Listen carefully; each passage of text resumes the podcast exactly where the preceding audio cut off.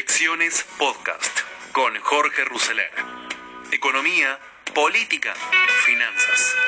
Todo lo que necesitas saber para tomar las mejores decisiones.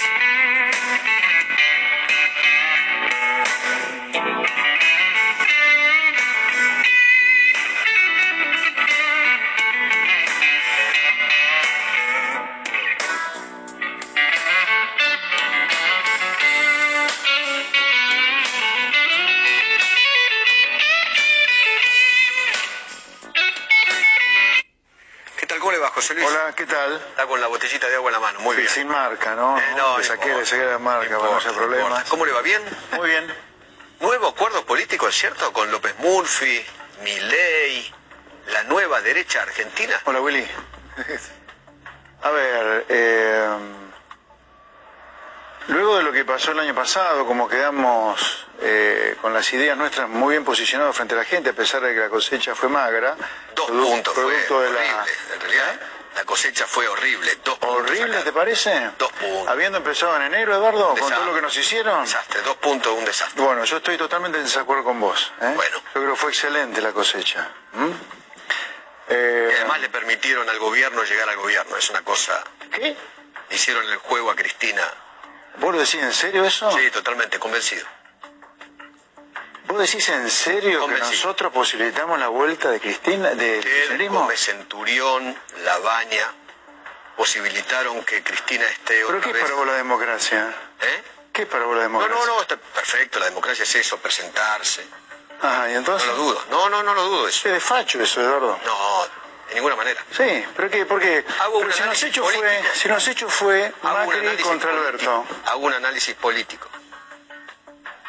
Un Pero análisis es un, político. es un análisis político ridículo. ¿Puede ser? Yo soy ridículo. Es, es posible. muy ridículo tu análisis, es absurdo. posible que yo sea un ridículo. No, no, vos no sos un ridículo. Ese análisis es ridículo. Quizás lo que usted me está diciendo es Ese análisis es ridículo. Eso es de facho. ¿Ok? Eso es ridículo. Porque vos me es digas que porque yo me presenté, Macri pierde, vuelve el kirchnerismo, cuando saca, o sea, vos decís, la cosecha de votos fue ridícula. Y al mismo tiempo me decís que por culpa de esa cosecha de votos que fue remagra, volvió Kirchner. Mira, perdóname, Eduardo, ponete de acuerdo. O fue magra o no fue magra. Pero si fue magra, nosotros no posibilitamos que vuelva el kirchnerismo. La culpa de que haya vuelto el kirchnerismo fue el muy mal gobierno de Cambiemos. Es Eso, por supuesto, Eso- pero eso pasa siempre. Eso pasa siempre. Sí, claro. En política se compite. Si sos bueno, ganás. Si sos malo, perdés. Así que lo nuestro, de haber, que nosotros hemos provocado la vuelta del kirchnerismo, y es están ridículo. ahora previendo la nueva derecha argentina. ¿Cómo? La nueva derecha. No, no es la nueva derecha, es un espacio que yo empecé a construir con los partidos políticos con los cuales yo trabajé el año pasado, la UCD, el Partido Libertario, ahora se ha agregado el Partido Anticorrupción. La idea es un armado muy grande a nivel nacional, en Mendoza, en Cava, en Provincia de Buenos Aires, en Santa Fe, en Córdoba. Eh, yo estoy trabajando con los partidos que me acompañaron el año pasado y yo lo he llamado a López Murphy, parece armado en la provincia de Buenos Aires o en el resto del país. También he conversado. candidato en capital Estamos conversando. No, Aires. no, eso no se ha discutido todavía, no. Pero yo le he propuesto de ese armado a López Murphy. También le he propuesto a Cintia Houghton, de Valores para mi País. También con el Partido Gómez Demócrata. No, con Gómez Centurión no hemos conversado, no. No es la idea todavía, al menos. Con el Partido Demócrata también hemos conversado. Hemos conversado con el Partido Demócrata Cristiano, con el Partido Demócrata Progresista, en fin. La idea es, o la idea mía en esta construcción, en este armado, lo más amplio posible de personas, pero no de ideas, ¿no? Las ideas son tres o cuatro claves, eh, es competir el año que viene en las legislativas con el kirchnerismo y con Cambiemos, para medir fuerzas y ver dónde estamos parados nosotros. Eh, hoy se está cumpliendo justamente un año de aquellas pasos. ¿Cómo, cómo las recuerda? Eh, nosotros preveíamos eh, que Macri le iba a ir muy mal en la elección porque había comenzado una crisis en marzo, abril de 2018, en el 2019 se había agravado, así que era previsible que en La Paso no le fuera bien. No tenía la menor idea si iban a ser 3 puntos, 7 puntos. Fueron 15 17. puntos. Fueron 17, pero La sensación era que no le iba a ir bien al gobierno. Eh, la economía de ese momento y la economía de hoy. Bueno, la economía de aquel momento era una crisis eh, por culpa de una muy mala política económica, muy mala política económica que yo se la advertí al gobierno en todos los colores ya en campaña 2015. Le dije, si esta es la política económica van, van a chocar, ¿eh? De hecho, cuando lo seguí advirtiendo durante el gobierno de Macri, eh, me acuerdo que me torearon, eh, no hable más de la platea, presentate a ver, a ver cómo te va. Em, comparado con hoy, y yo te diría, hoy la crisis económica en la cual ya estamos, ¿no? Es provocado por un muy mal manejo, de mi punto de vista, de la pandemia por parte del gobierno. Una cuarentena ridícula, de todo punto de vista absurda, cavernícola, animal, se está fundiendo medio mundo, que no puede trabajar. Ahora, al mismo tiempo yo no entiendo, hoy yo vengo del norte, ¿no? el Bajo de San Isidro, Vicente López, lleno de gente disfrutando del día hermoso que era. Ahora, la gente no puede El trabajar. conurbano bonaerense explota de gente. Está bien, pero por otro lado, al mismo tiempo, los comercios, los restaurantes no pueden trabajar. La gente que tiene un comercio de, de venta de ropa te, te- te vende todavía por abajo de la puerta. Pero sin embargo, la gente sale. ¿entendés? Estamos pensando en que vuelva el fútbol, pero la gente no puede trabajar. ¿Me entendés? ¿Qué nos pasa a los argentinos? No entiendo qué nos pasa. ¿Y qué le pasa al gobierno? Bueno, este gobierno claramente quiere armar, quiere armar, se le está agujereando el intento, pero quiere armar una épica, un relato de la menor cantidad de contagios en el mundo y de la menor cantidad de muertes en el No lo mundo. estaría logrando. Claro, bueno, por eso, ahora no lo está logrando, pero lo venía logrando, Sí, ¿no? claro, obviamente. En parte por no testear a nadie, ¿no? Una manera de no mostrar contagios es no testear a nadie. Yo creo que así como la educación argentina está destruida como un objetivo deliberado de una clase política impresentable, acá el no testear es una decisión deliberada. Ahora, como no son tontos, han cuarentenado de una manera exagerada para evitar contagios, ¿no? Como si una, en una pandemia la cuarentena ¿No se- evitara los ¿No se contagios. arrepiente de no haber apoyado a Macri, la candidatura de Macri? Viendo lo que está pasando ahora. ¿Pero quién es Macri San Martín? No, No, entiendo. pero no lo ¿Qué- digo qué- por Macri. No lo digo por. Macri. ¿Qué nos pasa con Macri? No lo digo por Macri. No, no. Para mí no es San Martín, ni Belgrano, ni nada por el estilo. Sí. Se llama Macri. ¿Pero por qué no se puede? ¿Por qué, Ahora digo- ¿por qué esta cosa que uno no, puede competir pero- contra Cambiemos? No, pero el problema, el problema no es cambiemos. El problema es el populismo que volvió. Pero el populismo volvió es por el mal gobierno El anterior. kirchnerismo que volvió. Menem gana en el Eso es 89 lo por el mal gobierno de eh, Eso es Alfonsín. Menem pierde en el 99 porque la gente estaba harta de Menem. Kirchner pierde, lo- Cristina pierde en el 2015 porque la gente estaba harta de Macri. La gente vota al kirchnerismo porque tiene la cabeza quemada, el pueblo argentino en promedio, eso es cierto, pero también porque Macri había generado una crisis monumental. A ver, a los pocos meses de que Macri pierde las elecciones, en Argentina había cuatro ¿qué- millones de pobres. qué espe- Cuatro millones de pobres, Eduardo. No hay ningún gobierno que resista eso en una elección, no ¿Y hay este manera. gobierno cuántos pobres creó? ¿Cómo? Está creando. ¿Cuántos pobres está creando este gobierno? Bueno, pongamos que a principio de la cuarentena, antes de que comenzara la cuarentena, había 40% de pobres. Estamos Yo creo 50, que vamos a 10 puntos más de pobres. 50. 10% más de pobres, 50% de esos 10 puntos, estamos hablando de más o menos 4 millones más de pobres. No muy diferente hasta ahora de los que dejó Macri después de la primera vuelta, que fue en balotaje en los hechos, ¿no? ¿Cómo está la economía hoy en Argentina? Eh, bueno, con una caída, a ver, la caída fue bestial. La caída fue bestial y va a ser de las peores caídas del mundo, la caída de este año, de las más grandes del mundo, Eh, de la más grande de la historia nuestra.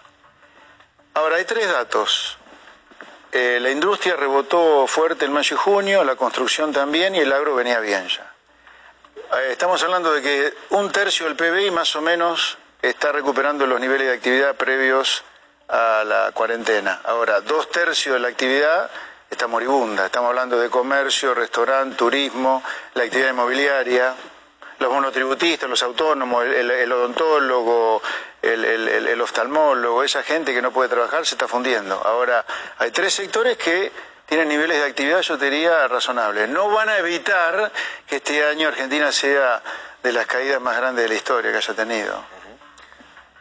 Pero no tiene temor mirando las elecciones del año que viene, ¿no? Mm. Recién sobre lo que le preguntaba eh, Eduardo, eh, de la posibilidad de una alianza con el macrismo, que se atomice el voto opositor y que se polarice de nuevo la elección y si esto sea un boca river entre Macri o el macrismo juntos para el cambio, que ya este escenario ya está existiendo ahora, y el Frente de Todos, ¿no? Hoy cada vez más el Frente de Todos dispara contra Macri, el rival es Macri, ha elegido como rival a Macri en una estrategia de polarización, ¿no? Bueno, que la estrategia va a ser la polarización, yo no lo descartaría.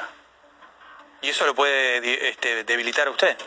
Sí, bueno, vamos a hacer lo imposible para que la gente no vuelva a comprar el buzón que compró el año pasado, pensando que eh, la verdadera grieta era entre Macri y el kirchnerismo, cuando la verdadera grieta es todos nosotros contra la política profesional que no para de generarle crisis. Pues si uno tiene una perspectiva realista de lo que pasa con estos políticos profesionales, los cristinas que viven de hace 30 años la política, Alberto Fernández que no debe saber cuándo fue la última vez que trabajó en el sector privado, Macri también dedicado a la política hace 20 años. Este es un país que lo funde esta clase política profesional. Nosotros tenemos que hacerle entender a la gente que el camino pasa para la solución de su problema, que para que el comerciante no se funda, para que el jubilado no lo mueran a palos como recién, tiene que venir gente normal. Basta de los Sigi, basta de los Curto, basta de toda la mafia del conurbano, basta de las mafias sindicales. Hay que enfrentarla, hay que decir, Moyano, vas preso, Moyano, si en un gobierno nuestro cortás las calles o impedís que la gente distribuya su mercadería. Grabois, vas preso si cortas la calle, porque la calle es para que la gente circule. Hoy la gente Grabois tiene que votar esas cosas. una oleada de tomas de tierras. Grabois, hoy. Sí. Bueno, tiene que ir preso Grabois si hace eso. O si lo alienta nada más. Con alentarlo nada más, Ya para mí ya está bordeando. delito. Claro, Ya es ¿eh? apología del delito. Claro. Ahora, ¿existe la, la- la- la- la posibilidad de, de un gran frente con Cambiemos? Con Macri, sin Macri, no importa, qué sé yo. Puede haber otros dirigentes. ¿Para el 21 y el 23 o no? 21 muy poco probable. Pero voy a ser preciso en eso, al menos para que yo participe de un frente, sea con quien sea, no solo este que yo estoy construyendo, eh, sino otros frentes con más, con más, o digamos, cambiemos, es que se defiendan estas ideas que son, que no se discuten en los países a los cuales a la gente le va bien. O sea, acá se discute si, un- si el policía tiene que tirar contra un tipo que mató a un inocente, ¿me entendés? Estamos En- chiflados. Estoy totalmente de acuerdo con usted. Yo lo vengo diciendo hace años. Bueno, pero que otra usted me cosa. dice ahora, como candidato, yo lo vengo diciendo hace añares. Sí, yo Y el facho soy yo. me preguntaba siempre tranquilo. economía, pero siempre lo pensé. Quédese tranquilo. Y en ese sentido, eh, con Horacio Rodríguez Larreta, vos el año pasado habías hecho un acuerdo en la ciudad de Buenos Aires. Sí. Me parecía que era muy acuerdo. importante, porque me parecía muy importante en ese momento acuerdo- balancear el poder. Pero te ves haciendo un acuerdo con él a futuro. Obviamente, si ya lo hiciste en la ciudad. ¿Vos decís en 2023? Sí. Yo ahora iba a contestar a Eduardo y te contesto a vos también. Yo estaré dispuesto a sentarme a conversar a cualquier persona que quisiera cambiar en serio el país. Ahora, hacer alianzas antikirchneristas simplemente para ganar el peronismo y que después termines con un incendio como la alianza o un, un incendio como Cambiemos, no. O sea, no, no, a ver, pero es que es en serio. Yo me sentaría a conversar con Cambiemos o con quien sea, si estamos dispuestos a cambiarle la vida en serio a la gente e ir contra el garantismo de Zafarón y contra la mafia de Moyano, contra la mafia de Grabois, contra los impresentables que viven de los impuestos que paga la gente. A ver, en el Estado.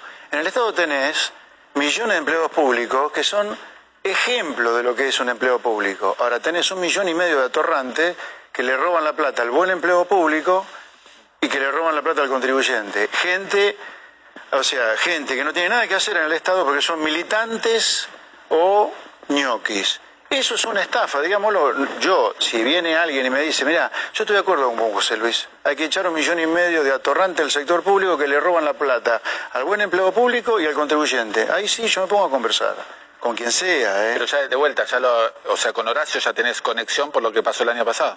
Pero lo, de- lo del año pasado fue una cosa muy puntual porque para mí era muy importante un balance de poder en Argentina. ¿A vos que te preocupa tanto el balance de poder? Por supuesto. Para mí era muy importante que en Capital, donde había chances que eh, Cambiemos ganara, no a nivel nacional después de las PASO, Me parece importante un balance contra la provincia de Buenos Aires, ganando el impresentable Kisilov, y a nivel nacional ganando Alberto Fernández. Ahora, para una nación, ahora, en, una, en una intendencia de alcaldía como es, o de, o de ciudad, o municipio como es Buenos Aires, ahí hay gestión. Podemos discutir un montón de la, sobre la reta, pero la gestión no ha sido pésima mucho mejor de la que podría haber generado el kirchnerismo de ella. Ahora, a nivel nacional, acá hay que detonar un sistema que hambrea a toda una sociedad.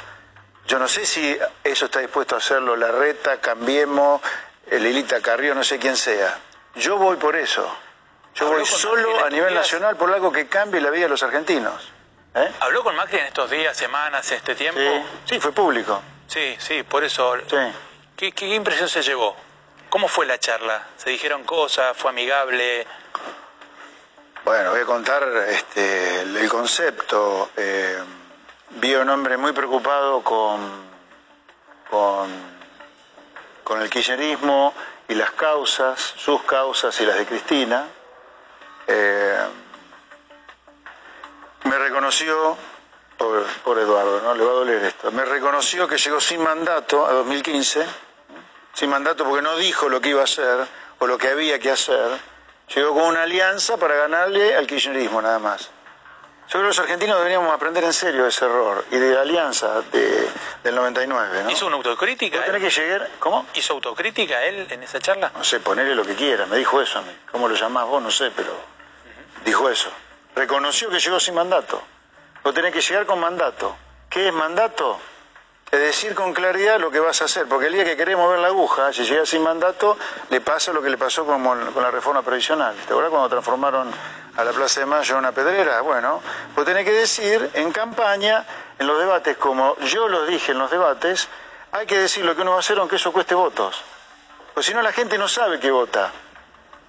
Yo creo que hay que aprender de estas experiencias y la próxima vez que haya una alianza contra el kirchnerismo en 2023, digámosle a la gente no solo que le queremos ganar al kirchnerismo, sino lo que queremos hacer con el país, que significa ir contra las mafias sindicales, contra los empresarios prebendarios y corruptos, contra los políticos corruptos, abajo la doctrina Zaffaroni, somos los enemigos de la corrupción, hay que decirlo eso, para que la gente sepa, porque acá la reforma estructural que tenés que hacer en favor del comerciante, en favor del industrial, en favor de ustedes, de los chicos que están detrás de cámara, del laburante en definitiva, es monumental, ¿eh? no es bajar un poquito el gasto y para bajar impuestos. Vos tenés que entre las cosas que tenés que hacer, en materia de seguridad tenés de todo para hacer. Hay que infectar la calle del conurbano con policía para que la pobre gente deje de sufrir lo que sufra, por ejemplo. Ahora, para detonar el poder de los Ishi, de los Curto, de los Capitanich en el Chaco, que tiene amordazado una sociedad, de Infran en Formosa, vos tenés que eliminar la coparticipación de impuestos y la plata dársela a la gente en la mano, no a través de atorrante que se roban la mitad de la plata, como estos tipos que yo te nombré. Ahora, ¿estamos dispuestos a hacer una reforma que implique regionalizar el país? Para que haya, menos gasto político y poder bajar en los impuestos el IVA que paga la gente cuando va a comprar comida, cuando va a comprar una prenda, para bajar los impuestos que tiene la luz que paga la gente. O sea, acá hay que plantear una guerra contra un sistema que hambría la sociedad y la gente de bien que quiere ir contra ese sistema. Si no cambiamos el sistema este, de policías corruptos, políticos aterrantes, jueces peores. Por ejemplo, otra reforma en materia judicial. lo que está diciendo es que los impuestos los cobre el municipio o la provincia y los recaude el municipio y la no, provincia lo que digo es, la nación. Exacto, no, no. Lo que digo es, los impuestos federales quedan solo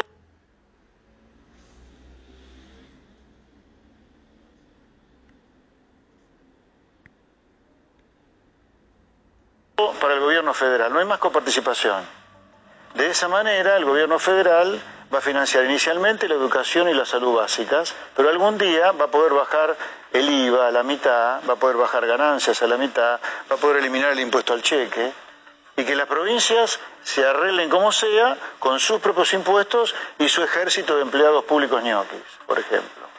Ahora, Eso hoy está ya el país, ¿eh? Ah, sí. Bueno, yo te cuento. Hoy con la recaudación propia que hoy tienen las provincias no se financian. Bueno, la gente necesita financiarse. La gente no llega a fin de mes.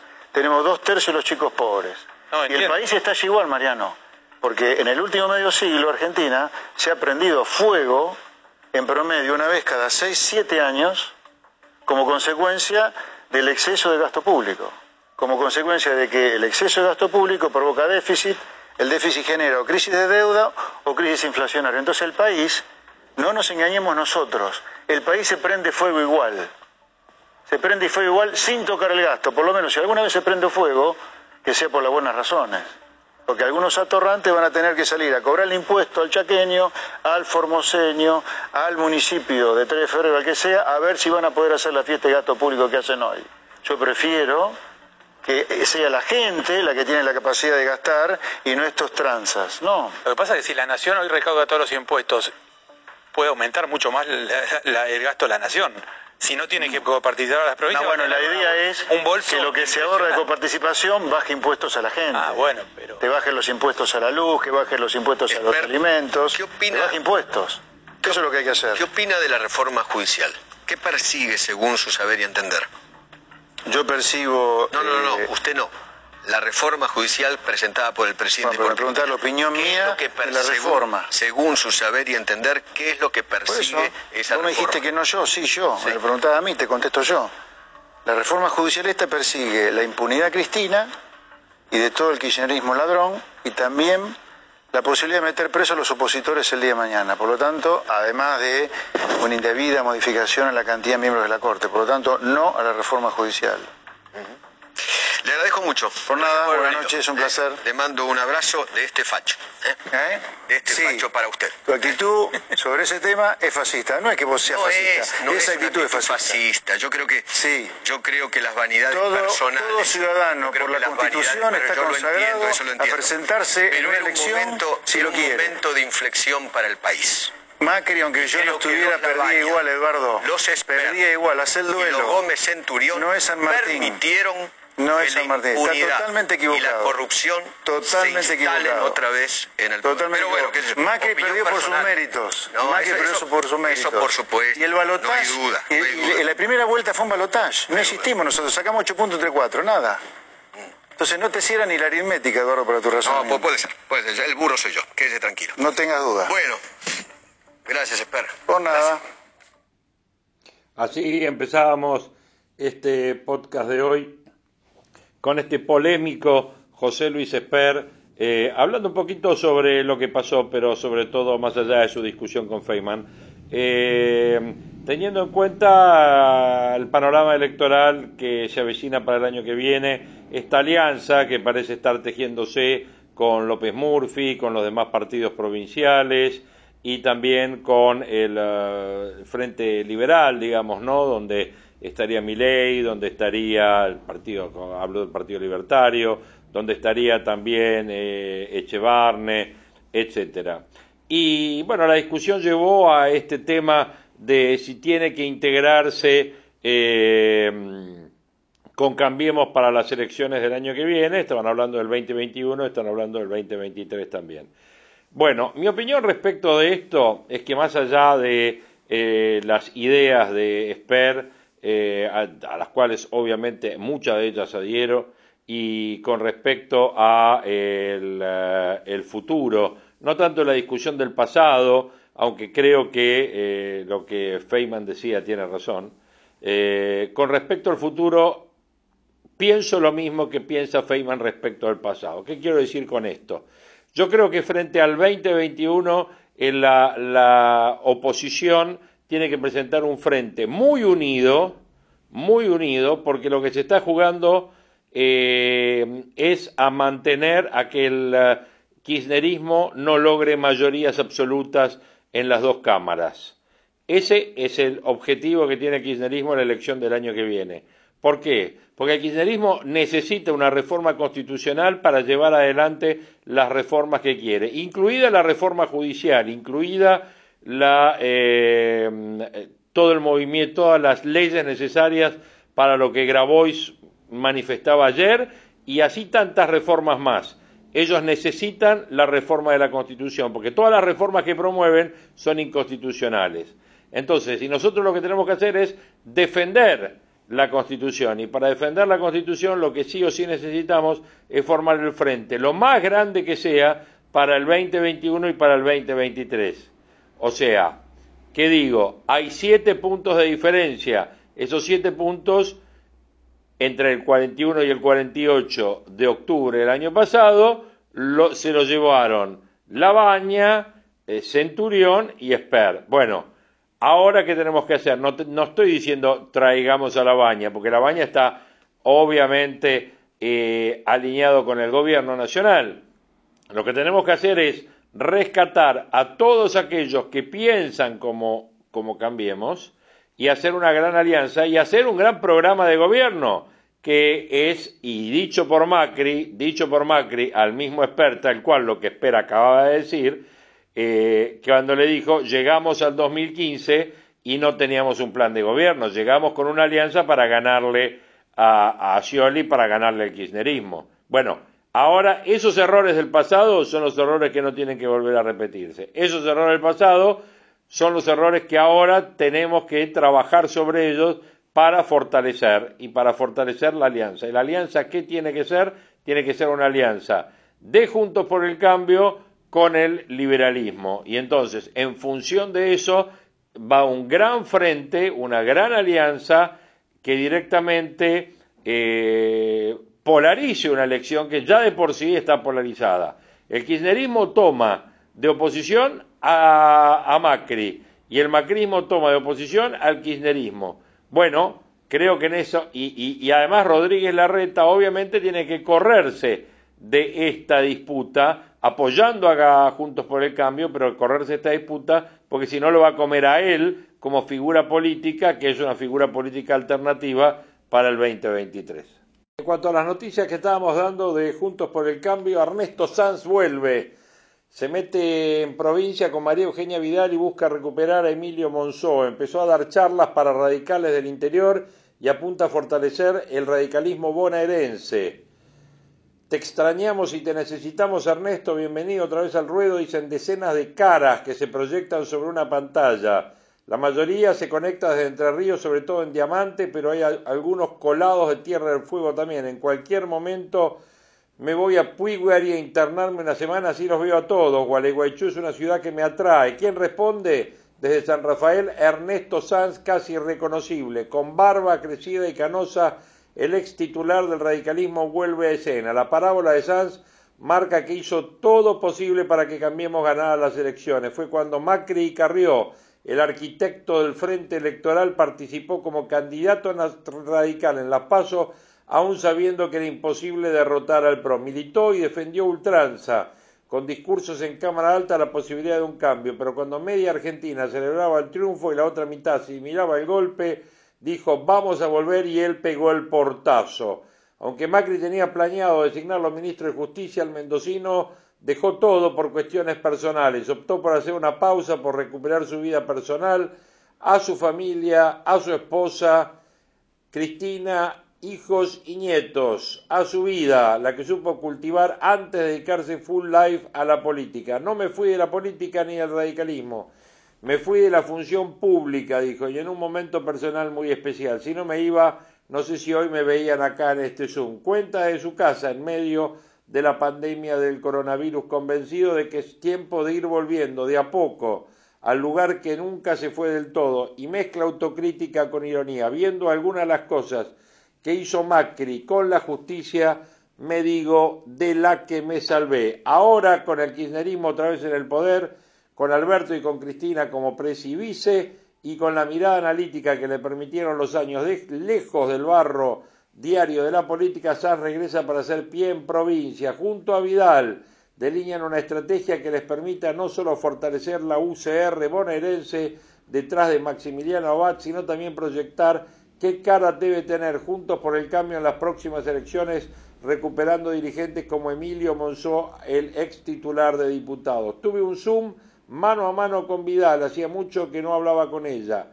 Impresionante en el sentido de la comunidad de intereses y de visión, se va a meter de lleno a ayudar a Maxi porque quiere que el radicalismo tenga liderazgo, jóvenes, para que ellas le ayuden a producir un cambio y realineamiento de liderazgo dentro del PRO, relató en la intimidad de las pláticas radicales. En ese ámbito también dio detalles de un compromiso que sellaron con la ex gobernadora. Vamos a ir a hablar los dos con Emilio Monzón. Lo vamos a rescatar a Monzón. No puede andar por la vida puteando y siendo opositor de la oposición y lo vamos a sumar a eso. Y vamos a generar una verdadera motivación generacional. En su repaso por el mapa bonaerense lanzó también críticas al embajador designado en España, a Ricardo Alfonsín, figura central del radicalismo provincial. Voy a hacer alguna alusión y por ahí me coma alguna puteada de alguno y me la tengo merecida. Me da mucha bronca que Ricardo Alfonsín aparezca, que se suba al altar de la patria y empiece a tirar para todos lados, porque ese señor gobernó el radicalismo de la provincia durante diez años ininterrumpidamente y cuando se fue de la presidencia del comité teníamos nueve concejales en toda la puta provincia de Buenos Aires. Perdonen que lo diga así, pero estoy harto de recibir palos por eso. Después tuvo que venir la conducción de Daniel Salvador, después vinimos nosotros, cambiemos y hoy en la provincia de Buenos Aires tenés intendentes, legisladores provinciales, concejales, consejeros escolares para un radicalismo parado. Y bueno, quiere decir que vamos por el buen camino. Sanz lo dice sin filtro, su prioridad hoy es la provincia de Buenos Aires y las internas de la Unión Cívica Radical. Es así porque en ella se define, señala no solo el rumbo que tomará el partido de cara a las posibles alianzas del 2021, sino también porque la distribución del poder interno se desprende de esa vocación. Los convencionales de Buenos Aires son muchos, son más de 70, que juntos con los de la ciudad de Buenos Aires te pueden dar vuelta una convención nacional, pueden definir el rumbo de nuestro partido. Y volvieron peores. El expresidente se preguntó si estos meses de gobierno son o no son lo mismo que los 12 años del kirchnerismo. ¿Estamos viviendo un déjà vu? ¿Es lo mismo? Algunas respuestas nos indican que no es lo mismo, que es peor. Otras indican que hay algunos elementos mejores. Los protagonistas son los mismos de los últimos años del kirchnerismo. Desde el 2010 empezó a mutar, dejó atrás a los amigotes de Néstor y apareció la cámpora al lado de Cristina y ese elemento es lo que dio mucha carnadura al proyecto del kirchnerismo del 2012, 13, 14 y 15. La cámpora, Cristina y la cámpora son los mismos pero volvieron iguales. No, volvieron peores, dijo porque volvieron con toda la carga ideológica, con todo el ropaje del populismo pero le agregaron una cuestión emocional. Vienen llenos de odio, de rencor y de venganza, dijo Sanz, quien sostuvo que el kirchnerismo ha avanzado en lo que denominó una suerte de batalla cultural negativa y perversa en la Argentina. Dijo, ellos han sido capaces, entre comillas, porque es un retroceso, no un logro de generar una cultura fin a su ideología, una mística en muchos corazones y sectores de la sociedad fin a su ideología, y que además es útil para ese plan y modelo perverso que tienen, que es el de administrar pobreza. El referente radical fue lapidario al criticar al gobierno y sostuvo que se apela a lo que denominó cultura del pobrismo.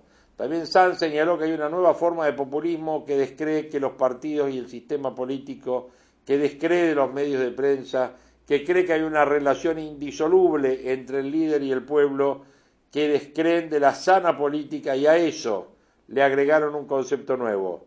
La intermediación de todo se hace a través de las organizaciones sociales. Y así aparecen los Grabois, los Emilio Pértico y todas estas organizaciones que fue y que el gobierno de Macri fue gran culpable y responsable de fomentar, porque para no tener quilombo decidió alimentarlos con fondos públicos. La usó así, categórico, y también cargó contra Macri por no frenar desde el día uno ese vínculo con esta gente. Para no tener quilombos, Macri decidió alimentar con fondos públicos estas organizaciones. Durante los cuatro años de gobierno recibieron, recibieron y recibieron y cuatro meses antes aparecieron en las calles. Y dijo que desde el macrismo se apuntaba a que los movimientos piqueteros jueguen con Cambiemos, pero al final hicieron una alianza peronista a los muchachos, Pito Catalán y acá estamos. Mientras Sanz desmenuzaba su tesis sobre la relación con los movimientos sociales, en el sumo militante radical apuntó al Papa y el radical no esquivó el tema. No lo quiero decir, pero también esa Iglesia Católica jugó muy fuerte en los últimos tres o cuatro meses de Macri a favor del Frente de Todos. Macri no puede ser el líder, dijo el expresidente radical. Destacó, no obstante, que hay buenas noticias. Es la primera vez que el peronismo llega al poder sin una crisis terminal en la etapa previa, sin tierras y además podrán decir todo lo que quieran, pero terminaron cuatro años de mandato, se entregó el gobierno y no había tierra arrasada. Es la primera vez y no es un dato menor. En segundo lugar, hay una organización política que representó el 41% de los votos de la sociedad y sin una segunda vuelta. Eso fue en la primera vuelta, fue legítimo lo de la primera vuelta y sostuvo y agregó que ese 41% sigue junto y se retroalimenta. Sanz marcó que en el mapa político nacional hay dos coaliciones nomás, el Frente de Todos y Juntos por el Cambio. Hay una única fuerza política que representa a la oposición, somos nosotros, no hay más terceros, no hay masas, no hay labañas, todos están juntos. Hoy si hacemos una encuesta es más del 41% porque hay un montón de desecantados. Esta retroalimentación y la organización política que ve que hay una sociedad que empuja y se moviliza, no quiero exagerar y entiéndame bien, es la mejor noticia que le pudo, haber pasado a la Argentina, dijo y explicó que la Unión Cívica Radical es la que puede dotar al frente de una ideología progresista y republicana. Sanz defendió la idea de la meritocracia, un concepto que siempre que puede Fernández denosta, el más brillante de los pobres no tiene tantas chances como el más tonto de los ricos, afirmó siempre que puede el jefe de Estado. La meritocracia es liberal, es de derecha. ¿Quién carajo ha dicho esto? La meritocracia es estimular a quien hace bien las cosas y ayudar al que no las hace bien. No es premiar al que las hace mal lanzó categóricamente Sanz. En ese sentido pidió discutir sin pruritos contra el populismo y puso el ejemplo de la provincia de Buenos Aires. ¿Les parece que podemos bancar que el kirchnerismo bonaerense junte votos por izquierda con el padre Pepe y por derecha con Bernie? En la última semana salieron a juntar votos para el año que viene y en el 2023 por izquierda van a ir con el padre Pepe, que es un símbolo y por derecha van a ir con este caradura de Bernie que ahora es Rambo. Eso es populismo, la perversidad de administrar la cultura de la gente y achatarla jugando por izquierda y por derecha, y eso tenemos que salir a combatir con solidez conceptual. Y además remarcó que para él Macri no es más el líder de la oposición, ni volverá a serlo por lo menos si se mantiene en la actitud de los últimos meses. Macri no puede ser el líder junto por el cambio aunque quisiera, no lo va a ser el radicalismo no banca un liderazgo de Macri a futuro y el PRO tampoco. Rodríguez Larreta está en una carrera por liderar Juntos por el Cambio, está primero en imagen, pero este es un momento de liderazgo colectivo. Bueno, con todo, vuelve el ex presidente de la Unión Cívica Radical.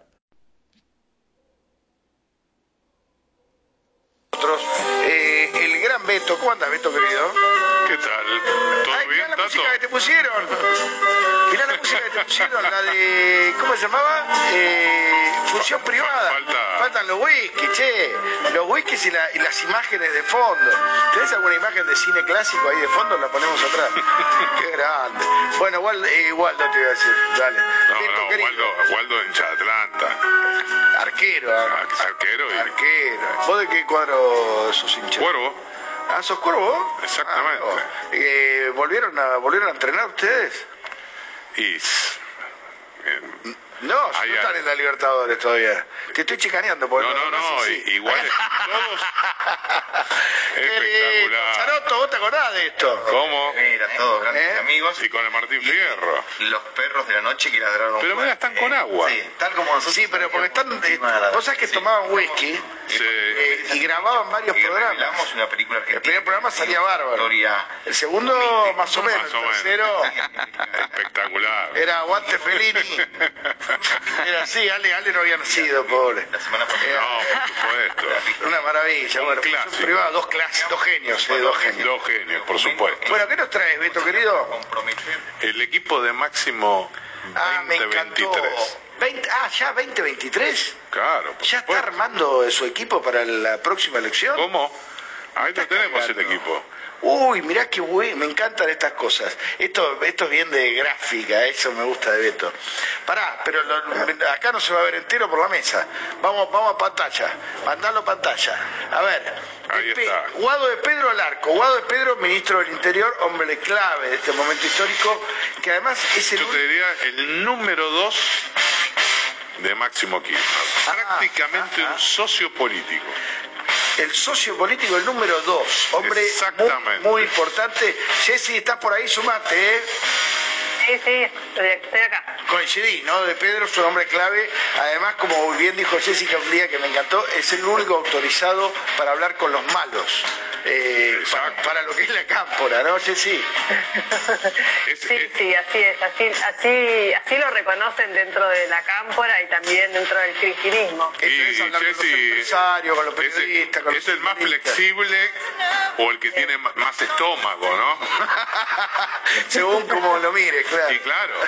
Para ellos es el que tiene más estómago, para Y, nosotros es y el en la, más y en la línea de cuatro ponemos de lateral derecho a, obviamente respetando el cupo femenino, Sí.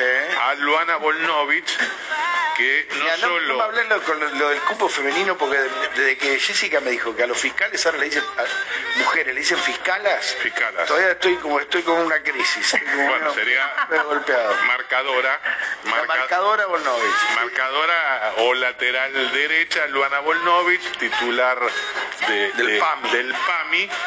Estructura clave por la organización territorial a lo largo y a lo ancho del país y fundamentalmente en el Gran Buenos Aires. donde hay muchas oficinas del PAMI. Exactamente, oficinas regionales donde casualmente están nombrando chicos de la cámpora. Ah, ah, Prácticamente, incluso sacándole a los varones del conurbano. ah. Pero que casi una agencia de empleo, decís vos.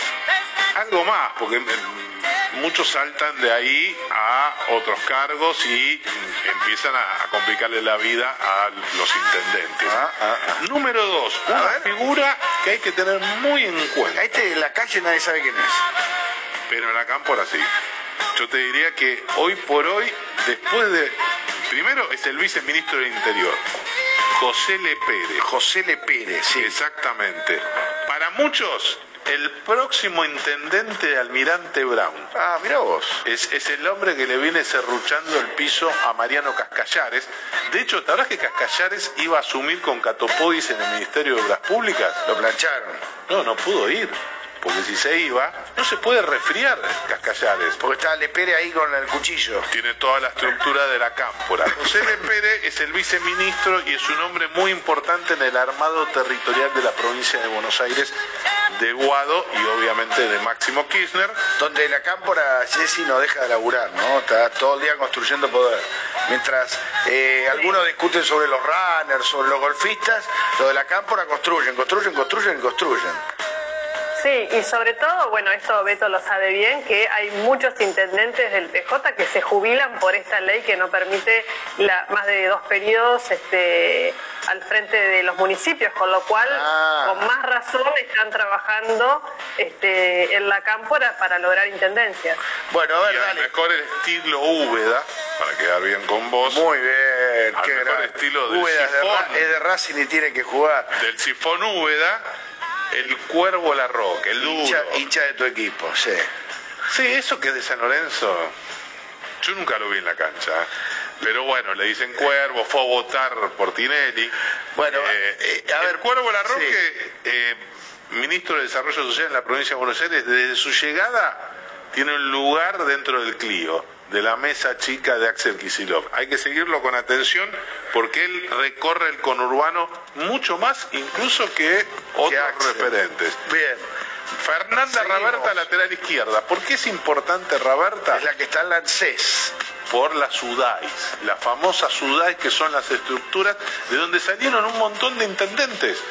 Leonardini, Walter Festa, ¿Qué son las, delega- las delegaciones del ANSES? son las estructuras que tiene las oficinas que tiene ANSES, sobre todo en el conurbano, pero a lo largo y a lo ancho del país, donde están nombrando referentes camporistas y ahí está el Excel de los que van a ser los futuros intendentes es decir, la estructura territorial que va a tener la cámpora o que apunta a tener en 2023. Fíjense cómo está todo calculado, no están eligiendo puestos cualquiera, están eligiendo puestos que les dan posibilidad de estar en, todo el país, sobre todo en, todo en el conurbano. Dale. En el mediocampo aparece Martín Rodríguez, poco conocido. ¿quién es Martín Rodríguez? Es el número dos del PAMI ah. y es el que verdaderamente maneja la obra social de los jubilados.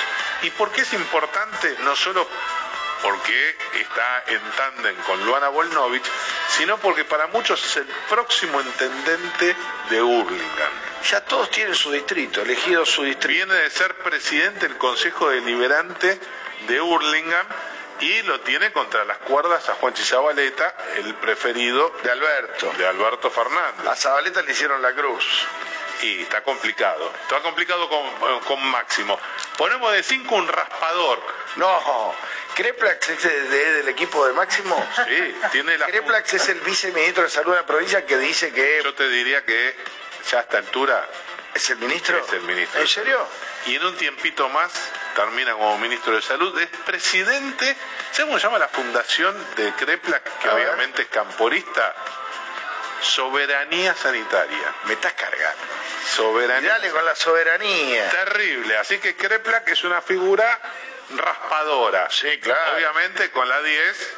Máximo. Máximo Kirchner. Bien. Y aparece como cuarto volante Facundo Tiñanelli. La verdad que parece otra, otra exageración. Bueno, está el señor Beto Valdés con nosotros. Eh, el gran Beto. ¿Cómo andas, Beto, querido? ¿Qué tal? ¿Todo Ay, bien, la música que te pusieron.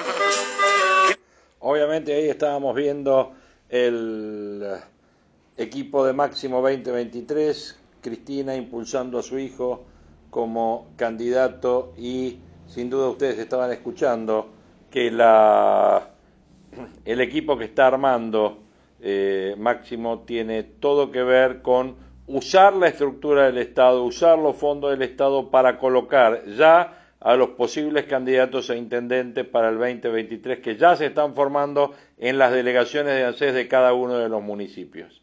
Una máquina de hacer poder la Cámpora y Máximo Kirchner en el centro de la eh, organización política que según el turco Asís es la organización política que no se sabe bien qué objetivo tiene, que no se sabe bien qué proyecto de país tiene, pero es la única organización política, según Asís, que la Argentina tiene.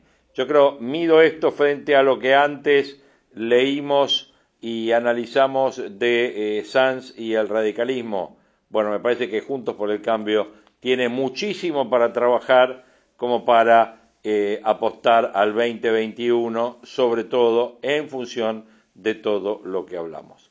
Bueno, tuvimos eh, Esper, tuvimos eh, Sanz, tuvimos el análisis de la Cámpora y Máximo Kirchner 2023 con el Beto Valdés en este